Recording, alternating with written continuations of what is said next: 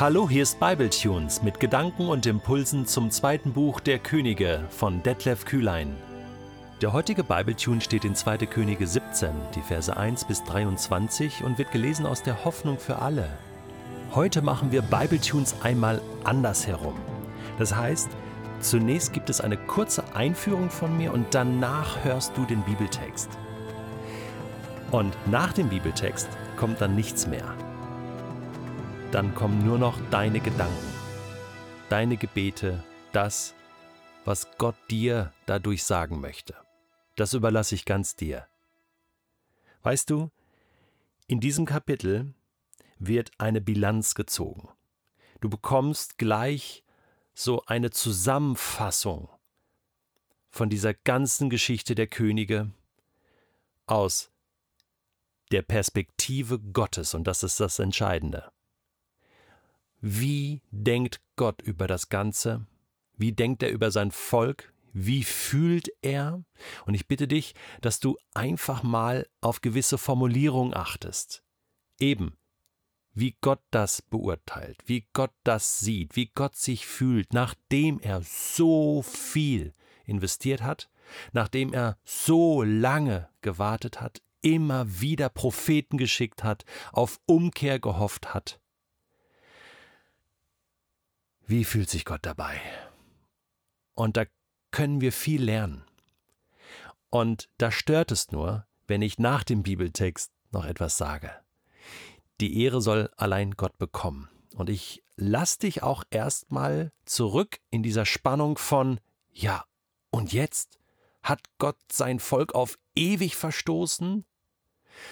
Nein, das sagt Paulus auch im Neuen Testament. Deswegen, da kannst du ganz beruhigt sein. Aber die Spannung bleibt. Wie wird es denn weitergehen? Das ist eine absolute Spannung und deswegen spannende Stelle hier im Alten Testament. Okay, bist du bereit? Am besten setzt du dich irgendwo, wenn du nicht schon sitzt, ganz ruhig irgendwo hin, stellst deine Ohren richtig auf volle Lautstärke, machst dein Herz auf und hörst zu, was der Bibeltext sagt und was Gott seinem Volk zu sagen hat.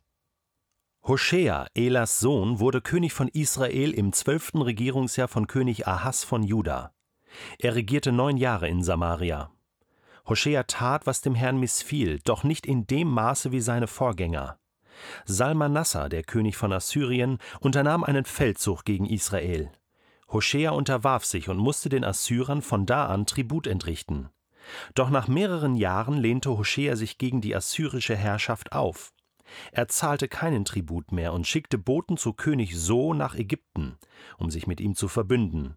Doch der assyrische König deckte die Verschwörung auf, ließ Hoshea verhaften und ihn ins Gefängnis werfen.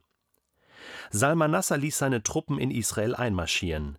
Sie rückten bis nach Samaria vor und belagerten die Stadt drei Jahre lang.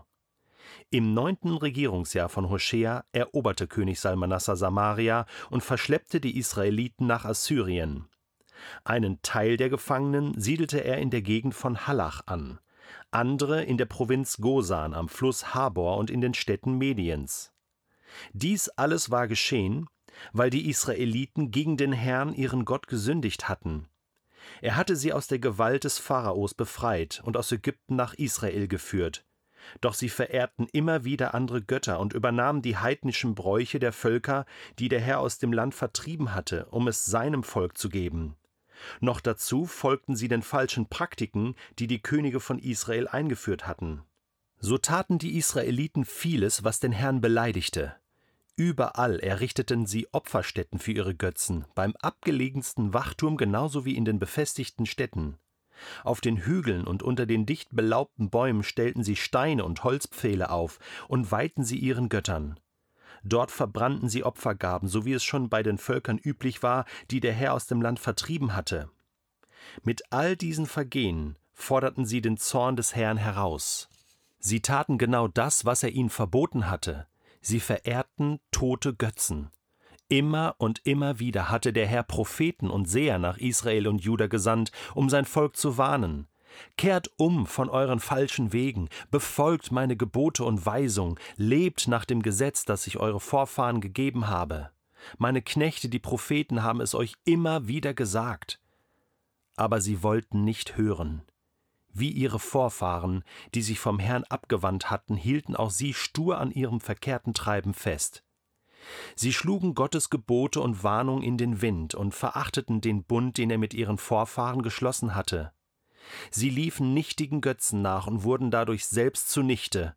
Ja, sie machten es genau so wie ihre Nachbarvölker, obwohl der Herr es ihnen verboten hatte. Die Gebote des Herrn ihres Gottes beachteten sie nicht mehr.